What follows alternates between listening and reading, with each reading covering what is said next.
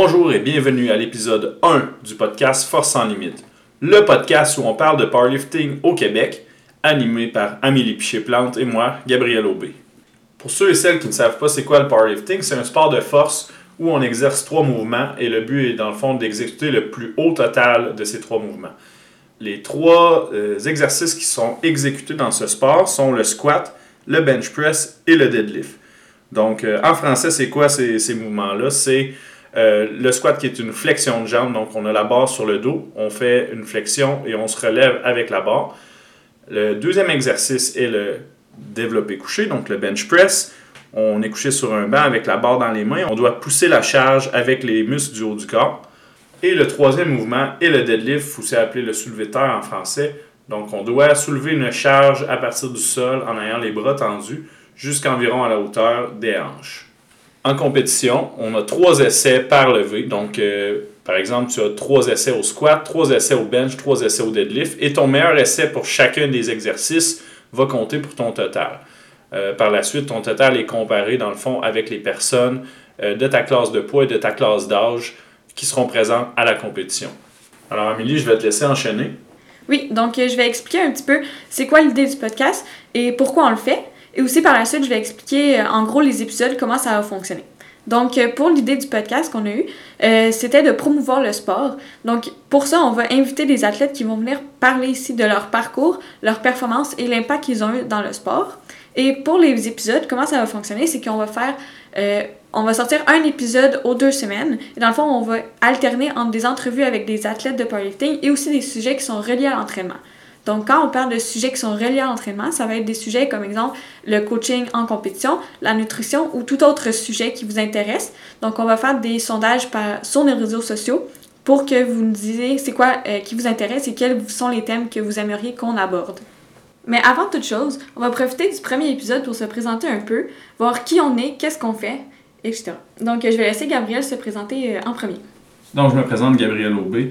Je vais expliquer rapidement euh, les sports qui m'ont amené à faire du powerlifting. Donc, euh, quand j'étais au primaire, secondaire, euh, j'avais beaucoup de difficultés à l'école. J'allais discuter, surtout à me concentrer. Probablement que j'avais un, genre de trouble de déficit d'attention. ce qui se passait des fois à l'extérieur de la classe, c'était pas le plus intéressant que ce qui se passait dans la classe. donc, moi, ce qui est arrivé, c'est que mes parents m'ont inscrit dans, dans plusieurs sports afin de m'aider justement à me concentrer. Euh, lors de mon primaire, les sports que j'ai faits euh, étaient principalement judo, le soccer et le cirque à l'École nationale de cirque à Québec. Par la suite, j'ai déménagé à Trois-Rivières euh, où j'ai fait de la gymnastique, j'ai joué au baseball et vers la fin du secondaire, je me suis mis à faire de la planche à neige. rendu au cégep, l'université, c'était plus difficile pour moi de faire de la gymnastique, mais ce que je faisais beaucoup, c'était dans ce temps-là, c'était du parcours, c'était vraiment plus populaire. Et euh, j'ai fait aussi du cheerleading. Donc, avec mes bases de gymnastique, euh, c'était plus facile de joindre une équipe de cheerleading comme de compétition. Et ça m'a permis de faire euh, beaucoup de rencontres puis avoir beaucoup de contacts aussi dans le milieu. Donc, j'étais vraiment intéressé par les sports. Puis c'est pour ça aussi que je me suis inscrit en éducation physique à l'Université de Trois-Rivières. c'est là que j'ai fait mon, mon baccalauréat et que j'ai terminé en 2013 ce qui m'a amené à m'entraîner plus euh, musculairement. Euh, c'est spécial, mais c'est une blessure à la cheville. Donc, euh, je faisais du wakeboard avec un de mes amis. Et en tombant dans l'eau, je me suis blessé à une cheville à cause de la, la, fixe dans le fond de la planche. Ne pouvant pas ben, pouvant pas faire de la gymnastique pendant un long bout, euh, ce que j'ai fait, c'est que je me suis mis à faire du, euh, de l'entraînement bodyweight, donc euh, du, du calisthenics. Les choses que je faisais beaucoup, des dips, des chin-ups, des pull-ups, push-ups, des one-leg squats. et après, dans le fond, 8 mois, je me suis mis à faire du powerlifting en entraînement. En fait, c'est un training qu'on appelle 531 qui est assez populaire dans ce temps-là. Euh, moi, c'est mon frère, dans le fond, qui m'avait introduit à ce type d'entraînement-là. Puis je pense que c'est ça qui m'a vraiment poussé à, vouloir lever des poids lourds. Donc, c'est un entraînement qui était basé vraiment sur les trois lifts, plus euh, les trois lifts étant le squat, le bench press et le deadlift, plus le overhead press, puis il y avait à côté de ça des accessoires. Donc, pour vous donner une idée, après huit mois d'entraînement bodyweight, j'ai commencé euh, cet entraînement-là et après un mois et demi d'entraînement en salle, je faisais déjà mon deux plates au bench. Donc ça, ça augurait bien pour faire de la compétition éventuellement. donc, à partir du moment où j'ai benché 275 livres, j'ai commencé à chercher pour des compétitions de powerlifting. J'ai fait ma première compétition en juin 2013. Ensuite, euh, par rapport au powerlifting, je suis rendu à une quinzaine de compétitions. J'ai fait deux championnats nationaux, un en 2017 au Saguenay et un en 2019 euh, à Ottawa. Et euh, j'ai commencé à coacher un petit peu plus en, 2015. Donc, Mathieu Kennedy, qui était mon premier athlète, depuis ce temps-là, j'en ai eu plusieurs dizaines. Mathieu, qui est d'ailleurs encore avec moi jusqu'à maintenant au début, j'offrais un service plus gratuit, donc j'étais vraiment euh, en, prise d'expérience. Euh, j'essayais différentes façons avec mes athlètes. Donc, euh, j'apprenais beaucoup aussi en termes de programmation. Donc, je, suis quelqu'un d'assez autodidacte. J'aime beaucoup aller chercher de, la formation, mais j'aime aussi l'essayer par moi-même et le, faire essayer à mes athlètes. Comme ça, ça me permettait de, de voir les différents types d'entraînement puis comment ils s'appliquaient. En, ayant plusieurs athlètes, ben ça m'a permis de commencer assez tôt à avoir du euh, ce qu'on appelle un game day coaching, donc euh, être euh, un handler ou prendre soin d'une personne en compétition puis l'amener à faire des performances. En 2016, j'ai rencontré Amélie. Donc, Amélie et moi, on s'est rencontrés dans un camp de gymnastique où on était tous les deux entraîneurs. Dans le fond, moi, j'ai voulu euh, lui transmettre ma passion, puis je pense qu'elle va pouvoir en parler un peu plus tantôt. Euh, mais ça nous a amené à, faire des, des, compétitions assez haut niveau. Et du même coup, ben, ça m'a permis d'apprendre plus sur le game day coaching, mais en, niveau performance. Donc, euh, quand tu as des personnes qui sont dans des shows de lutte, c'est vraiment pas la même chose que euh, deux un entraîneur qui s'occuperait d'un nouvel athlète en compétition. Euh, ça, nous pourrons en discuter plus euh, prochainement. Cette année, j'ai été l'entraîneur officiel de l'équipe Québec en 2020 au championnat national. J'avais Mathieu Kennedy qui était mon assistant entraîneur aussi. On s'est occupé d'environ une vingtaine d'athlètes qui ont d'ailleurs bien performé. Et pour ce qui est de mes buts comme athlète et coaching dans les les prochains mois, prochaines années. Euh, comme athlète, euh, j'aimerais revenir bien sûr en forme de compétition. C'est bien parti, mais euh, avec le COVID, c'est un petit peu plus difficile donc de compétitionner ces temps-ci, mais ça s'en vient. Je pense que prochainement, je devrais être en mesure de refaire des, des bonnes performances. Au niveau du coaching, ce que j'aimerais, c'est continuer de me perfectionner. Donc, c'est impossible d'être parfait, mais je pense que inspirer, aspirer, excuse-moi, à, être plus parfait. Euh, c'est comme euh, un objectif euh, assez important pour un coach. Donc, on, veut apprendre à, se former plus, on veut mieux performer, on veut faire moins d'erreurs. parce que les erreurs, ça peut être assez coûteux dans des compétitions, surtout quand tu t'en vas vers le national puis l'international. Donc, j'ai déjà commencé à faire des démarches aussi pour faire partie de l'équipe nationale de coach. Donc, essayer de peut-être assistant entraîneur sur une équipe euh, du Canada, donc euh, dans des compétitions internationales.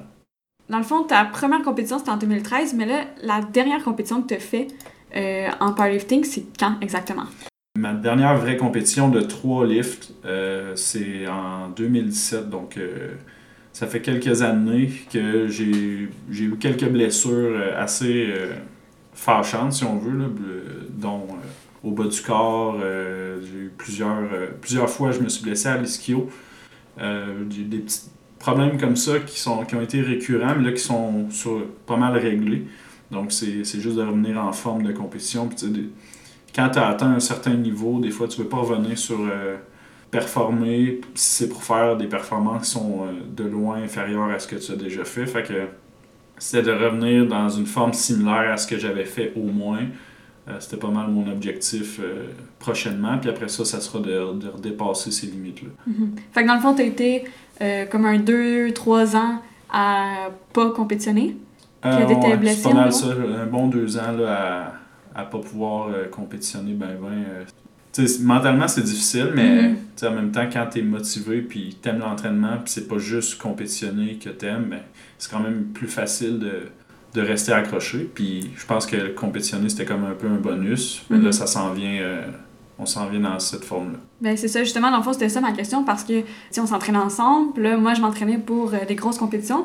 Puis là, t'avais toi à côté qui était tout le temps blessé, qui essayait de se remettre de sa blessure, puis que, tu sais, après ça, il y avait une autre blessure qui arrivait, puis là, je me disais, my god, euh, comment tu fais pour, justement, tu sais, rester motivé quand que tout va mal, si on veut? Ben, tu sais, le fait que je pense que j'aille du coaching aussi, puis si je sois pas unidimensionnel, euh, c'est plus facile de rester accroché parce que justement, je peux m'occuper de mes athlètes quand moi ça va moins bien. Fait que ça, je pense que c'est une source de motivation aussi, puisque tu sais, quand tes athlètes performent, euh, ça te permet de rester accroché puis de dire ben moi aussi je suis capable puis quand je vais revenir ben je vais, je vais revenir puis en attendant ben j'ai d'autres personnes qui sont tu sais qui attendent euh, des choses de moi Ouais. Donc, on est resté accroché puis on va revenir puis il y a pas de problème donc je pense que c'est à ton tour Euh, oui, fait que dans le fond, moi, il y a une partie qui est quand même assez similaire euh, du parcours de Gabriel. Fait que dans le fond, j'ai commencé, j'ai fait de la gymnastique pendant euh, 8 ans. J'étais au niveau provincial, je faisais environ 25 heures par semaine. Puis à ce moment-là, j'étais au primaire. Donc, il fallait quand même que je développe euh, une espèce de discipline pour euh, arriver à faire ça à un bas âge. Euh, j'ai arrêté environ à l'âge de 12 ans, quand j'étais en sixième année, parce que euh, ben, je manquais de plaisir. Souvent, mes parents me disaient le moment où tu n'aurais pas de plaisir à la gymnastique, ben, c'est le moment où tu vas devoir arrêter. Fait que là, je pensais à ça, puis je me suis dit, ouais. C'est vrai que là, j'ai beaucoup moins de plaisir. Je reviens le soir, puis j'ai souvent des blessures. J'ai mal aux genoux, mal au dos. Euh, J'avais aussi beaucoup de c'est peur. sûr qu'à ton âge euh, mettons avoir mal au dos avoir mal aux genoux t'avais quel âge dans ce temps-là? Euh, J'avais en bas de 12 ans. là. T'as même pas 12 ans, t'as mal au dos, mal aux genoux tout le temps, c'est sûr que ça doit être moins plaisant. En effet. J'avais aussi beaucoup de peur. Souvent en gymnastique, c'est les blocages mentaux. Fait que c'est aussi d'apprendre à surpasser ça. Mais pour moi, c'était quand même beaucoup difficile parce que c'était à tous les appareils que j'avais des, des blocages. Fait que là, dans le fond, j'ai décidé de mettre un terme la gymnastique puis de passer plutôt au cheerleading où ce que je pouvais trouver l'aspect gymnastique. Donc, j'ai fait du cheerleading pendant cinq ans. Euh, je me suis rendue, dans le fond, euh, au niveau mondial. Donc, j'ai fait deux participations au championnat du monde. Je faisais quand même 10 heures par semaine, donc c'est sûr que les entraînements sont moins longs qu'en gymnastique, mais euh, à ce moment-là, j'étais au secondaire, donc ça me prenait encore une fois de la discipline pour tout rentrer, mes devoirs, mes travaux et tout. J'ai dû arrêter, encore une fois. C'est un sport qui est assez dispendieux, donc là, j'avais la, la subvention de mes parents, si on veut. Euh, mais quand les parents euh, décident de plus payer, ben là, c'est ça. Dans le fond, euh, je me suis un peu désintéressée à pratiquer le sport. Là, tu parles de, de coups, là. Quel genre de euh, ça, ça, ça voulait dire ben, mettons juste les mondiaux, c'était pas mal un 2000 pièces pour euh, Ok, mais mettons toute ta saison, combien ça coûtait? Peut-être 5000, genre? Ok, fait que 5 000 par année, c'est sûr que comme Un peu plus, ouais. euh, surtout si t'as plus qu'un enfant, ben tu peux pas, faut que tu fasses des choix. Ouais, exact. Puis, euh, tu sais, c'est pas moi qui payais nécessairement, donc euh, j'ai aucune idée de combien ça pouvait coûter.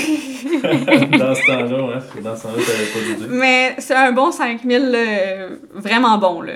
Tu sais, et plus. C'est ça. Fait que dans le fond, je me suis un peu désintéressée à le pratiquer, le sport, parce que j'étais pas prête à débourser pour euh, le pratiquer, mais euh, la passion était quand même restée là. Donc, euh, j'ai décidé de faire comme une pause qui a duré au total 4 ans. Je me suis dit, bon, j'aime le cheer, j'aime la gym, je vais essayer de transmettre cette passion-là aux jeunes par l'enseignement. Donc là, j'ai coaché de la gym et du cheer. Puis aussi, à ce moment-là, je me cherchais un peu à savoir qu'est-ce que je pouvais faire comme activité physique parce que j'ai bougé depuis que j'étais jeune. Mhm. Mais là, je me disais, la gym puis le cheer, c'est juste, juste qu'est-ce que je suis capable de faire. Je, je, je veux dire, lancer un ballon, faire du soccer, ça m'intéressait pas. C'est pas comme une option pour moi. Mais j'avais quand même l'intérêt pour l'haltérophilie, sauf que au moment où euh, j'étais, c'était quand même, mes parents avaient pris du recul, ils me laissaient plus d'autonomie, donc c'était à moi de faire les démarches. Quand t'as 13-14 ans, tu te dis, ouais, commencer un sport comme ça, euh, sais, moi j'avais tout le temps Ouais, l'idée de ça. compétitionner. Toi, t'es très compétitif, donc, euh, tu sais, commencer un sport puis pas savoir si tu vas être compétitif, des fois, ça Ouais. peut être euh, une barrière. Ouais. Puis pour moi, la compétition, c'est quand même important parce que depuis que je suis au primaire, je faisais des compétitions, puis c'est comme, c'est ce qui me motive euh, dans la vie, tu sais. Fait que je pouvais pas euh, juste faire euh, l'haltérophilie comme ça, puis avoir juste du fun. là. Fallait vraiment Ouais, avoir. ça, toi, Tu y vas, c'est pour compétitionner. Exact. Fait que là, euh, c'est ça, dans le fond, la pause a duré 4 ans, jusqu'à temps que je rencontre euh, Gabriel, comme il a mentionné, euh, au camp de gymnastique. Puis, euh, bon, au début, j'étais pas trop intéressée ou je prenais mon recul, je sais pas trop. Mais je le voyais souvent aller au gym pendant plusieurs heures, même si on se voyait deux fois par semaine. Puis, Mhm. tu sais, il prenait tout le temps comme le temps d'y aller, puis c'était pas une option de je vais pas au gym. Fait que là, je me suis dit, bon, mais pourquoi pas utiliser cette, cette opportunité-là d'en faire comme une activité de couple où ce que on va pouvoir, tu sais, parce qu'on se voyait deux fois par semaine parce que moi j'étais à Montréal, puis toi t'étais ici à Saint-Hyacinthe. Mhm. Donc, euh, tu sais, rentabiliser notre temps un peu, le faire ensemble. Euh, après ça, bon, il y avait des compétitions, donc je suis allée voir ces compétitions. Euh, J'essayais tout le temps de regarder les filles, qu'est-ce que ça avait l'air, euh, qu'est-ce qu'eux ils faisaient, quel poids ils faisaient pour que je puisse comme essayer de me projeter. Puis après ça, bon, je me suis lancée, mais tranquillement, tranquillement. Donc j'ai été euh, une fois par semaine avec Gabriel pour qu'il montre les techniques, tu sais, que je puisse commencer tranquillement à mon rythme. Après ça, on a ajouté une deuxième journée. Puis, euh, Quand on parle d'une deuxième journée, là, euh, on se voyait la fin de semaine. Fait que c'était euh. Le, le vendredi, euh, quand elle arrivait, on allait au gym. Puis le dimanche, avant qu'elle reparte, on allait au gym. genre, Fait en gros, les deux journées, c'était pas mal deux, deux, deux journées dans la fin de semaine. Ouais. Après ça, je me suis dit, bon, ben là, je m'en vais, je commence une nouvelle technique au cégep. Fait que pour moi, c'était comme un nouveau départ. Fait que je me suis dit, bon, ben je vais m'inscrire au gym du cégep. Comme ça, ça va être plus facile d'intégrer mes entraînements à ma routine. Plus en plus, on a augmenté les journées d'entraînement. Puis euh, aussi, ben, tu sais, je prenais goût euh, à ce sport-là. Fait que dans le fond, on a fait une première année de préparation pour ma première compétition. Où ce que, quand j'ai compétitionné, j'ai fait déjà deux records provinciaux, donc un au squat et un au bench. Dans la catégorie. Euh, 52 juniors. Ah, c'est ça. Donc, junior, 52 kilos. Ouais. Qui représente environ 114 livres. Puis junior, c'est de 18 à 23 ans. Ouais. Puis euh, à cette compétition-là, dans le fond, euh, j'avais un... À cette époque-là, c'était les Wilks. Donc... Qui est euh, un score pour euh, comparer, si on veut, le, le résultat, le total par rapport à ton poids, mais qu'on puisse aussi comparer par rapport aux autres classes de poids. Fait, Dans le fond, mon Wilks, c'était quand même c'est très bon pour euh, une quelqu'un qui fait qui vient juste, juste de faire sa première compétition. Donc là, ça m'a comme un peu encouragée. Puis je me suis dit, bon, ben, j'ai des gros objectifs dans la vie. Fait que j'ai dit à Gab, bon, ben, moi, mon but, c'est de faire les championnats du monde. C'est vrai. je, peux, euh, je peux témoigner que c'est une des premières choses qu'elle m'a dit là, après sa première compétition. Je pense que c'était sûr qu'elle, elle voulait être compétitive dans ce sport-là. Euh, moi, je lui ai pas dit euh, non, ça marchera pas, même si sais, une personne fait une compétition puis te dit ça, ben, tu vas probablement dire Hey, wow, calme-toi, euh, fais sa pédale de break un peu euh, dans, tes, euh, dans tes objectifs. Mais moi, je, je l'ai vraiment laissé euh, y penser à cet objectif-là. Puis je me suis dit, ben, regarde, on va commencer par faire une deuxième compétition, puis une troisième, puis une quatrième, et ainsi de suite. Puis on verra. Fait que là, ben, comme c'est ça, dans le fond, je voyais vraiment que mon total de compé en compé s'améliorait. Fait que là, je me suis dit, bon, ben, mon, mon objectif tient encore, tu sais. Au, champ- euh, au championnat provincial 2018, euh, j'ai gagné dans ma catégorie. Parce que, euh, dans le fond, ben, avec ce total-là, j'ai pu aller au national. Rendu au national, j'ai gagné première place, donc ça m'a permis d'aller au championnat mondial qui était en Suède cette année-là, qui était en juin dernier. Bon, ça a été vraiment une expérience incroyable. Il y a eu comme vraiment, c'était une chaude bataille pour la première place. Là. Je, je l'ai quand même pas eu facile. Non, c'est ça. Quand on parle de short batteur, là, il y avait euh, un 10 kg d'écart entre la première et la quatrième place. Puis euh, après ça, c'était encore serré après la quatrième place. Donc, euh, c'était pas, c'était pas facile. C'était, tu manques un essai, puis tu, tu manques le podium. C'était Ouais. aussi simple que ça. Fait que dans le fond, au championnat du monde, ben, j'ai gagné dans ma catégorie. Puis. Euh... Donc, t'es championne du monde. Ouais, Hein, championne du monde. championne du monde de powerlifting. C'est pas, Ouais. c'est pas pire. En quoi, un an, genre? Deux ans? Ouais, Un an de préparation C'est ça, un an de préparation plus euh, un an de compétition assez intense. Quand on parle de un an de compétition assez intense, en fait, en un an et demi, elle a fait euh, huit compétitions, euh, ce qui est énorme en, en termes de powerlifting. là. Ouais. On parle de compétitionner à chaque deux mois pendant un an et demi. C'est assez, euh, assez intense. Ouais, donc c'est pour ça que, dans le fond, depuis le retour du championnat du monde, bon, il y a eu le provincial 2019, euh, où ce que j'ai terminé meilleur leveur junior. Euh, c'est aussi là que j'ai terminé euh, ma carrière, entre guillemets, si on peut dire, de junior. Donc maintenant, je suis rendue dans les Open. Donc, Quand tu dis euh, meilleur leveur junior, qu'est-ce que ça signifie? Euh, dans le fond, selon mon. le- C'est rendu les IPF scores. Donc le score? Ouais, donc mon score était le meilleur par rapport à tous les juniors catégories confondues. là. OK. Donc, c'est ça, dans le fond, je suis rendue open parce que la compétition est un petit peu plus euh, grande, étant donné que ça comprend euh, les, tous les athlètes jusqu'à. euh, Ouais, ça pourrait comprendre les, des juniors, ça pourrait comprendre des, des, des masters. Ouais. Donc c'est vraiment les, les personnes souvent qui sont au pic de leur performance sont dans les Open. Donc, depuis le retour, je me concentre beaucoup plus sur euh, l'évolution de notre club, qu'on a parti, moi et Gabriel, le STH Power Gym, qu'on va vous en parler un petit peu plus tard. Euh, l'évolution du projet, je me forme aussi parce que euh, ben, je suis entraîneur pour le club.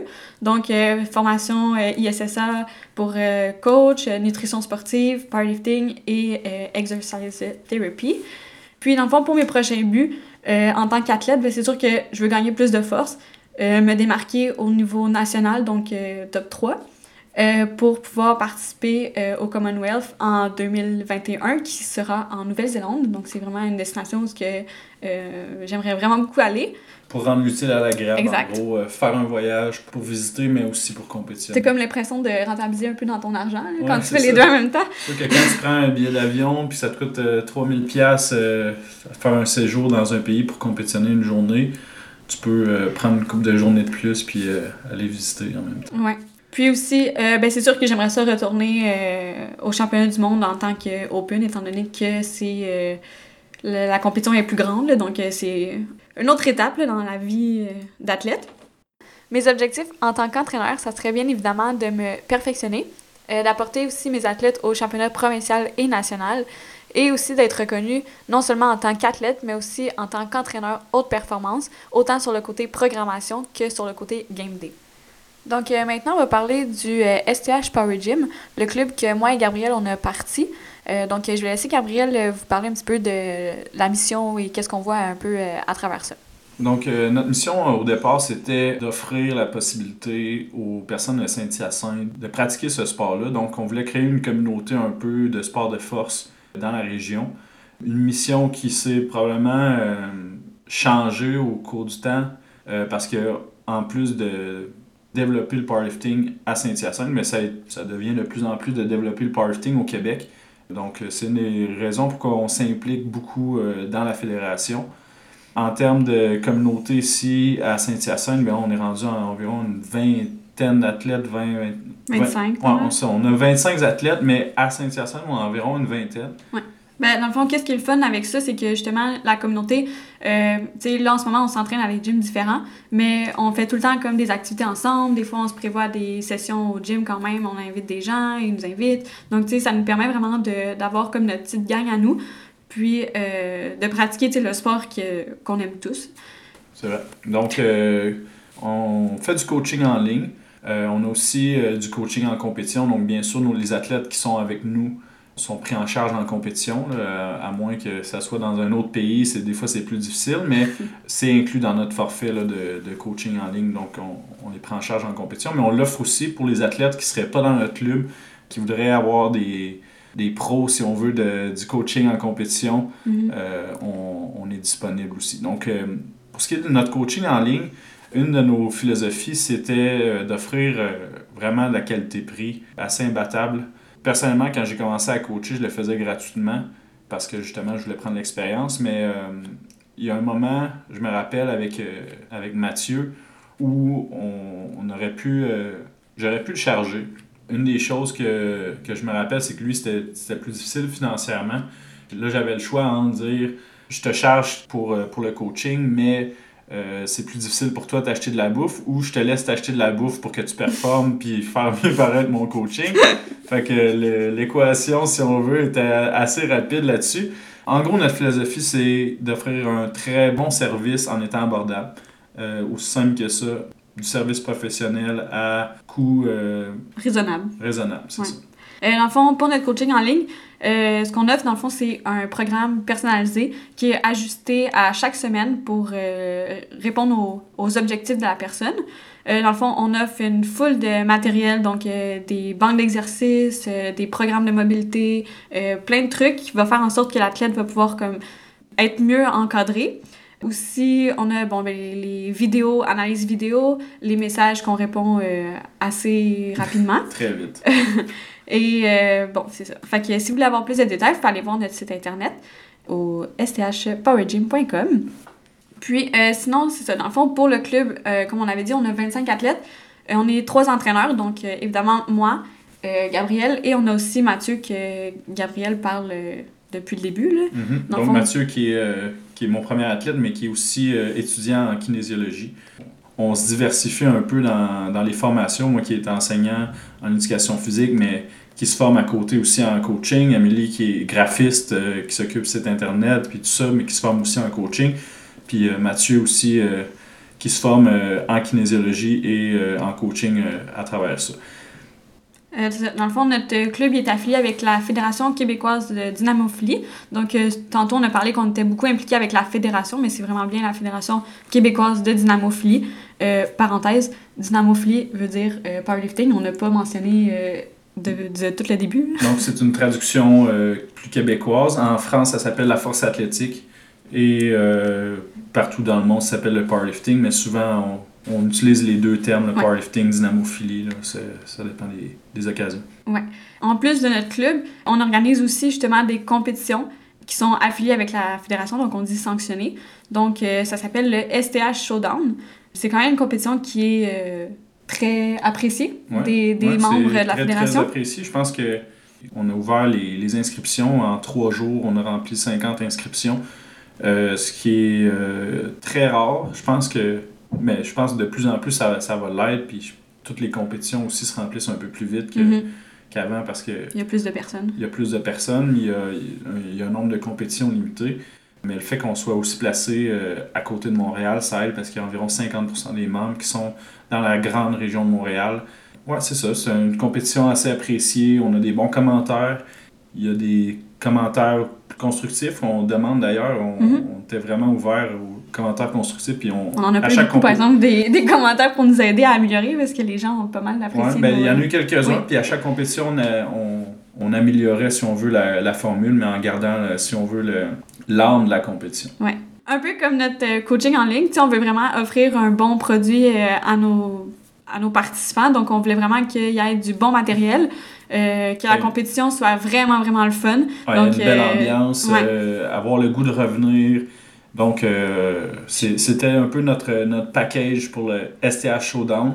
euh, qui se trouve à se passer aussi à Saint-Hyacinthe. Donc, euh, c'est vraiment, tu sais, quand on parlait de notre mission qui était de promouvoir le powerlifting ou le- la dynamophilie à Saint-Hyacinthe, ben, le STH Showdown, c'est un élément qui nous aide beaucoup. Mhm. Je pense qu'il y a une partie de nos athlètes qui compétitionnent, mais c'est surtout euh, nos athlètes nous aident beaucoup, beaucoup en termes de, Bénévoles. de, de euh, bénévoles à la compétition. Donc, les personnes qui chargent les poids, les personnes qui sont, euh, sont là pour la sécurité des, euh, des leveurs, aussi pour euh, monter le, le matériel, qui nous aide aussi à démonter. On a vraiment une belle équipe à Saint-Hyacinthe, puis je pense que on est en train de construire quelque chose d'assez d'assez impressionnant. mhm. Fait que dans le fond, euh, est-ce qu'on parle d'organisation ou pas tant? Euh, je veux dire, euh, le, comment ça c'est né? Ouais, je pense que ça, ça pourrait être pas pire. Écoute, On peut euh, peut-être parler- Comment, Amélie, comment on a commencé à organiser le- les, les compétitions? Qu'est-ce qui nous a poussé à Ben, organiser? Hmm, Je dirais en fait que on a su que la il y avait un club à Montréal qui fermait. Puis eux, euh, ils organisaient des compétitions. Puis donc, euh, vu que le club fermait, on savait tout de suite que les compétitions qu'ils qu'ils organisaient, bon, allaient plus être organisées. Puis là, on voyait un peu que la fédération allait être un peu euh, en danger par rapport à ça. Ouais, là, un peu dans que- le pétrin. euh, qui allait, tu sais, il y avait déjà moins de compétitions déjà prévues. Euh, les compétitions étaient loin, souvent à Québec. euh, donc, c'était comme pas très convivial pour les gens qui étaient plus dans la région de Montréal et aux alentours. Donc là, on s'est dit, bon, on a déjà un peu de matériel parce que euh, on s'entraîne dans un gym présentement en haltérophilie qui est correspondent pas nécessairement euh, à tous nos besoins en powerlifting. Par exemple, les bars, c'est pas des, des bars spécialisés en powerlifting, c'est des bars d'altéro, c'est pas la, la, même chose. Fait qu'on a commencé à s'équiper, on avait un rack, on avait un bench, on avait, je pense à ce moment-là, on avait comme deux, deux ou trois power bars. Ouais. Euh, c'était déjà pas euh, déjà pas du matériel qui était comme pas de qualité là c'était quand même déjà bien c'était du rogue et tout fait qu'on s'est dit bon ben on a déjà une plateforme des choses sur trois fait que là on en a profité pour euh, là on s'est dit bon ça serait cool qu'on puisse organiser des compétitions puis qu'on soit vraiment impliqué puis qu'on puisse offrir quelque chose aux membres pour justement développer la fédération c'était le Black Friday là, qui allait venir bientôt. Fait qu'on s'est dit, bon, ben, on va en profiter, on va faire nos achats pour euh, commencer à s'équiper un peu, puis euh, avoir des plate road calibrés pour la, la, plateforme de compétition principale. Mais le but, c'était aussi de ne pas dépendre euh, de la fédération ou des autres clubs. Donc, on s'est équipé. c'est du matériel qui était très coûteux. juste pour vous donner une idée, juste pour la première compétition, je pense qu'on a dépensé environ 9000 en équipement. Euh, donc, euh, oui, c'était pas, c'était pas facile sur le coup. Euh, je pense qu'on on, s'attendait à ce que ce soit difficile, mais on s'est dit, ben regarde, si ça prend trois ans à repayer ce matériel-là, ça prendra trois ans. Puis c'était un peu dans, dans, dans l'optique justement de, de s'équiper puis pas dépendre des autres. Même, tu sais, on peut voir aussi, on avait loué justement un rack au club qui fermait. Puis là, on s'était dit, euh, c'est ben trop cher. Là, juste, euh, on se disait, si on fait, euh, mettons, dans cinq compétitions, si on loue à chaque fois qu'on fait une compétition, ça, ça finit par monter. Donc on s'est dit, tant qu'à louer, ben, on, va l'acheter. Ça va faire ça, ça, va faire cher sur le coup, mais après donc, après quelques compétitions, ça va vraiment avoir valu la peine de s'être équipé. Ouais. Fait que là, dans le fond, après notre première édition, ça s'est super bien déroulé. Euh, bon, c'est sûr qu'on a eu des petits accrochages, mais on a pu euh, se, se, revirer quand même, euh, puis offrir quelque chose de très bien. là, finalement, on en a organisé trois. Mm-hmm. Puis, récemment, on a eu la sanction pour organiser le Central 2022. Donc, juste pour vous dire une idée, Central, qui est une compétition de niveau national, mais qui se trouve soit en Ontario, soit au Québec, puis qui comprend des, des leveurs des deux provinces. Dans les derniers centraux, euh, il y avait environ entre 150 et 300 euh, athlètes qui y participaient. Donc, pour avoir la sanction de cette compétition-là, lorsque je suis allé au championnat canadien en 2020, donc à Winnipeg, je suis allé avec, euh, avec Joël Boulian, qui est l'entraîneur-chef et propriétaire du Mofo Barbell. nous sommes allés à l'assemblée annuelle de la Fédération canadienne, donc la CPU, la Canadian Powerlifting Union. Et il fallait qu'on présente dans le fond, un document euh, sur la ville de Saint-Hyacinthe, tout ça. ça, c'est Amélie et moi qui avons fait les démarches euh, à Saint-Hyacinthe. Donc, on est allé voir le centre des congrès, on est allé voir la ville. On a commencé vraiment à monter notre projet. Puis ça, ça a fait un, document d'environ euh, hmm. quasiment 20 pages. quasiment 20 pages. Dans le but de présenter justement, faire une demande de sanction à la Fédération canadienne. Donc, euh, j'ai dû présenter ça euh, aux autres provinces et ils ont dû voter, dans le fond, pour que je puisse l'avoir. Ça a été fait, ça a été euh, remporté par nous. Donc, en 2022, à Saint-Hyacinthe, nous aurons le championnat central de powerlifting. Et ça devrait être une très, très grosse compétition là, mm-hmm. quand on va être rendu là. Je pense que l'emplacement Saint-Hyacinthe, qui est près de Montréal, on est vraiment bien placé pour justement accueillir euh, un grand nombre de personnes, puis que, vraiment qu'il y ait du monde aussi qui veulent se déplacer pour, euh, pour, mhm. euh, pour, compétitionner. Parce que des fois, admettons, si, si on faisait une compétition, mettons, à Gaspé, peut-être que le monde d'Ontario ne viendrait pas. Je pense que le fait que ça soit bien placé comme ça à côté de Montréal, ça va, ça va favoriser la, la participation des, Ontariens et des Québécois qui devraient aussi euh, être là en grand nombre. Oui. Donc, euh, on a super hâte. Là. On a déjà commencé les, démarches, puis mm-hmm. euh, bon, ça s'enligne bien. Là, il faut juste attendre que les années passent. c'est ça. On, va continuer de se préparer pendant ce temps-là. Oui. Fait que dans le fond, d'ici le Central 2022, on a aussi comme projet d'ouvrir notre propre gym. Donc, un lieu physique à Saint-Hyacinthe pour le, le powerlifting et la performance. Oui on peut dire qu'après quelques compétitions, on a, on a, accumulé beaucoup de matériel, mais euh, ce qu'on a continué à faire, euh, c'est d'acheter aussi des, du matériel de, de gym normal. Donc, on, mhm. a acheté des dumbbells, on a acheté euh, des machines, on a commencé à se préparer, on a loué un entrepôt pour tout entreposer ça. Et on veut, on aimerait ça ouvrir pour l'été 2020. Là, on va voir si avec la situation actuelle, donc le COVID, le coronavirus, est-ce que ça va nous le permettre? Est-ce que ça va nous favoriser parce qu'il va y avoir plus de locaux disponibles ou est-ce que ça va juste nous nuire parce que ça va être plus difficile euh, financièrement. financièrement? Donc, on est en train d'évaluer tout ça. Je pense qu'on peut peut-être rajouter un fait cocasse. Pour l'organisation du STH Showdown, euh, en premier, avant d'avoir notre entrepôt, on mettait tout ça dans notre appart. oui, là, là. C'est plus un appart, c'était un entrepôt vraiment... Euh, plein.